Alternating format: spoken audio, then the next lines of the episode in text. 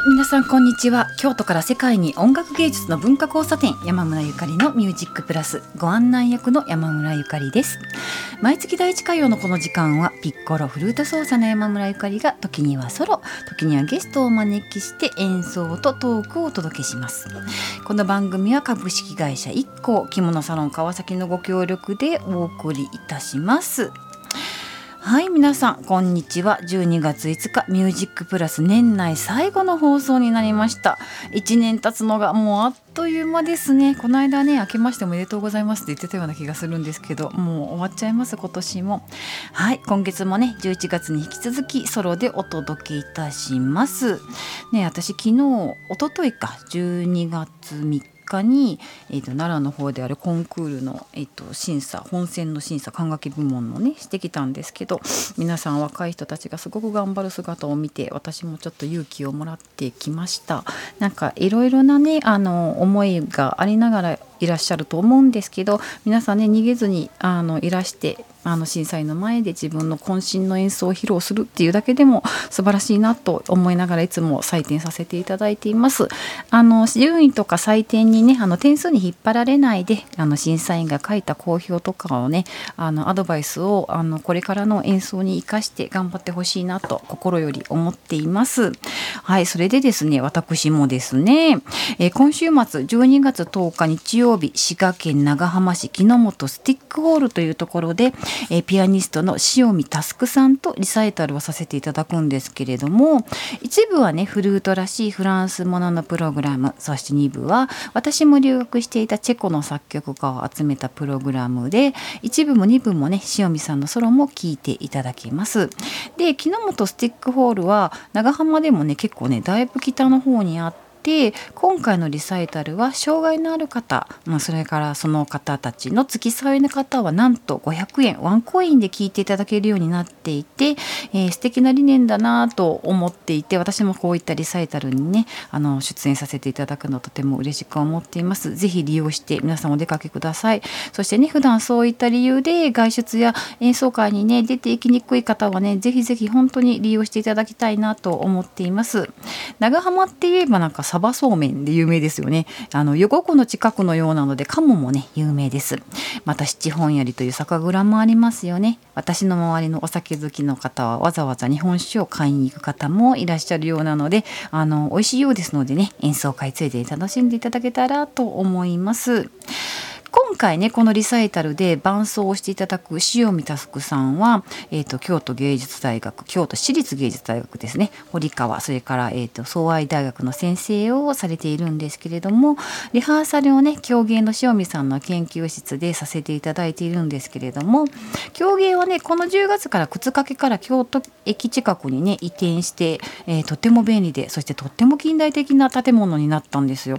でねドイツのベルリンやケルンのね音大みたいなところにね行くとあの結構ね皆さん思ってるよりも全然もうモダン建築であのなんかこうヨーロッパっていうとすごくこう古くてこうなんていうのかなあの古式床式みたいな建物を想像されると思うんですけどあのドイツとかベルリンドイツのベルリンとかケルンって結構ねあとシュトゥットガルトとかあの辺って結構ねあのとんがったあのモダン建築が多くてあのそういった近代的な建物の中で皆さん勉強されてるんですけどあのその塩見さん自身もまさにマンハイムのの音大にね留学されていたのであのそれを言うとあのなんとマンハイムの音大ってね建物の半分が映画館だったんですって。それでなんかあの音大をね歩いているとドイツ人にね「ハリー・ポッター今どこでやってますか?」とかあの音大生なのに聞かれたりしてたようなんですね。でさてね今日はねお届けする楽曲はその12月10日のねリサイタルからフィリック・ゴーベール作曲の「シシリエーヌ」をお届けしたいと思っているんですがあのゴーベールはねフルート奏者ならおなじみの作曲家であのパリ国立音楽院のフルート科の教授で作曲家でした。でねたくさんの楽曲そして今日ねあのなんていうたく,、えーうん、たくさんの楽曲それから運指の方の、えーとうん、本ね教則本みたいなこうエクササイズの本をあの書いたのもとても有名でタファネルタファネルという作曲家とゴーベルがこう合作で書いたものがあってそれはフルーティストは必ずあの通る道で演奏する、うん、教則本を書いた方なんですね。で今回私もリサイタルで取り上げるあのロマンスそしてマドリガルでそれからの、えーえーと、とても学生の間では有名な「ノクターン」と「アレグロ・スケルツァンド」とかそういう曲をね書いた人なんですけれども本日はゴーベールのねシシリエンヌを山村ゆかりのフルートイエンジンハーンのピアノでお届けしますお楽しみください。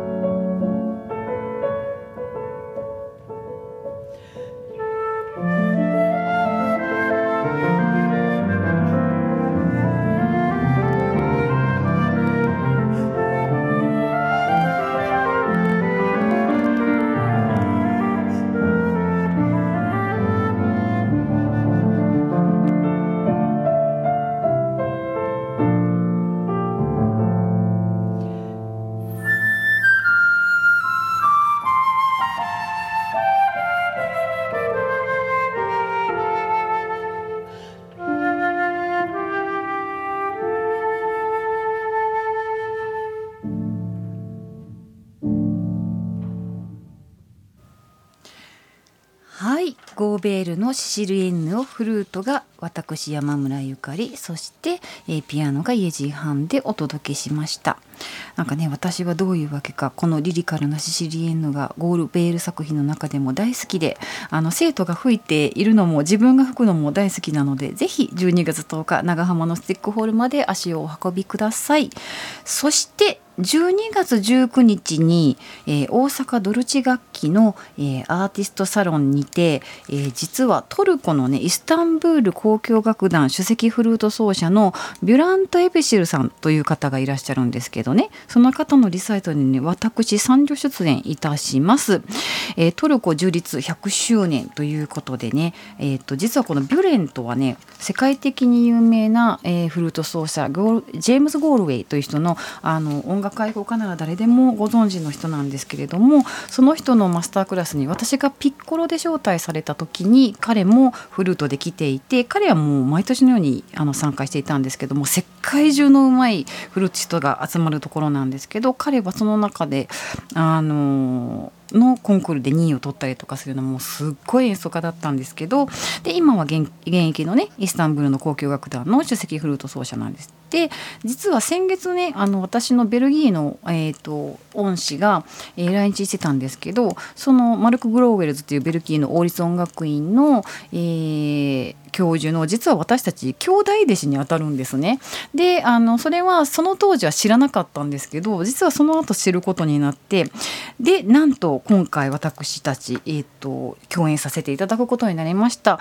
えー、ビュレントの、えーと、リサイタルで、えーと、伴奏がフィリップ・モルというその先ほど言ったジェームズ・ゴールウェイのもう長年公式伴奏者を務めたもう素晴らしい伴奏者の方と,、えー、とビュレントの、えー、リサイタルに私12月19日そしてええーと、12月22日が宮崎に私三女出演いたします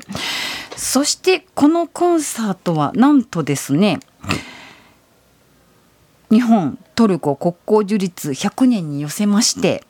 T&M 企画というところがねあの企画してくださってるんですけど皆さんをなんとご招待するコンサートです。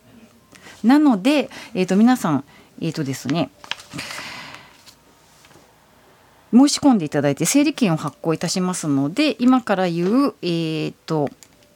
えー、メールアドレスにお名前と枚数会場名を記入してお申し込みいただきたいんですね。あのこの機会にもう素晴らしいフルーティストでこれもフルートなの？っていうような音を出すフルーティストででしかもそのうん、伴奏の名手のフィリップ・モルさんがピアノを弾いてくださる。そして私も三女出演していただくというとっても楽しい企画のそしてトルコのね皆さん民族音楽も私たちようで演奏しますのでぜひぜひ聴きに行きたいと聞きに来ていただきたいと思います。しかもね皆さんもう先着80名様で、えー、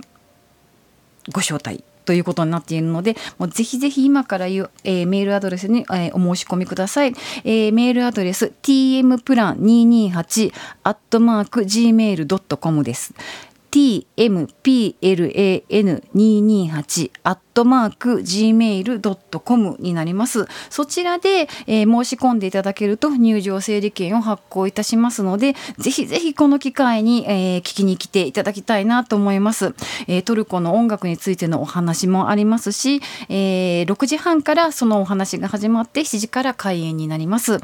えー、トルコ音楽に秘めた熱き思いというタイトルがついていて、もうビュレントの素晴らしい演奏、それからフィリップの素晴らしい、えー、伴奏、そして、えーえー、私たちが、えー、参助する、えー、とても面白いデュエットピースも聴いていただけますので本当にあの一晩で何粒も美味しいコンサートになっています。それを皆さんにねあのなんて言ったらいいんでしょう私たちからささやかなクリスマスプレゼントとして、えー、聞きに来ていただけたら嬉しいなと思っています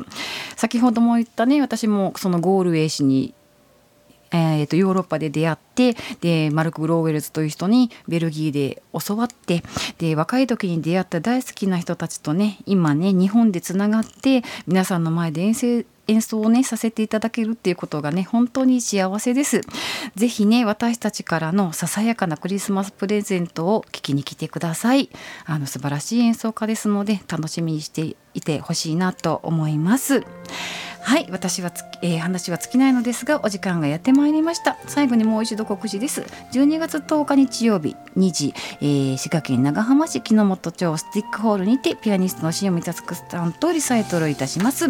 ご興味のある方は木之本スティックホールまでご連絡ください。この番組は株式会社一行着物サロン川崎のご協力でお届けいたしました。また来年の第一火曜のこの時間にお会いいたしましょう。山村ゆかりのミュージックプラスでした。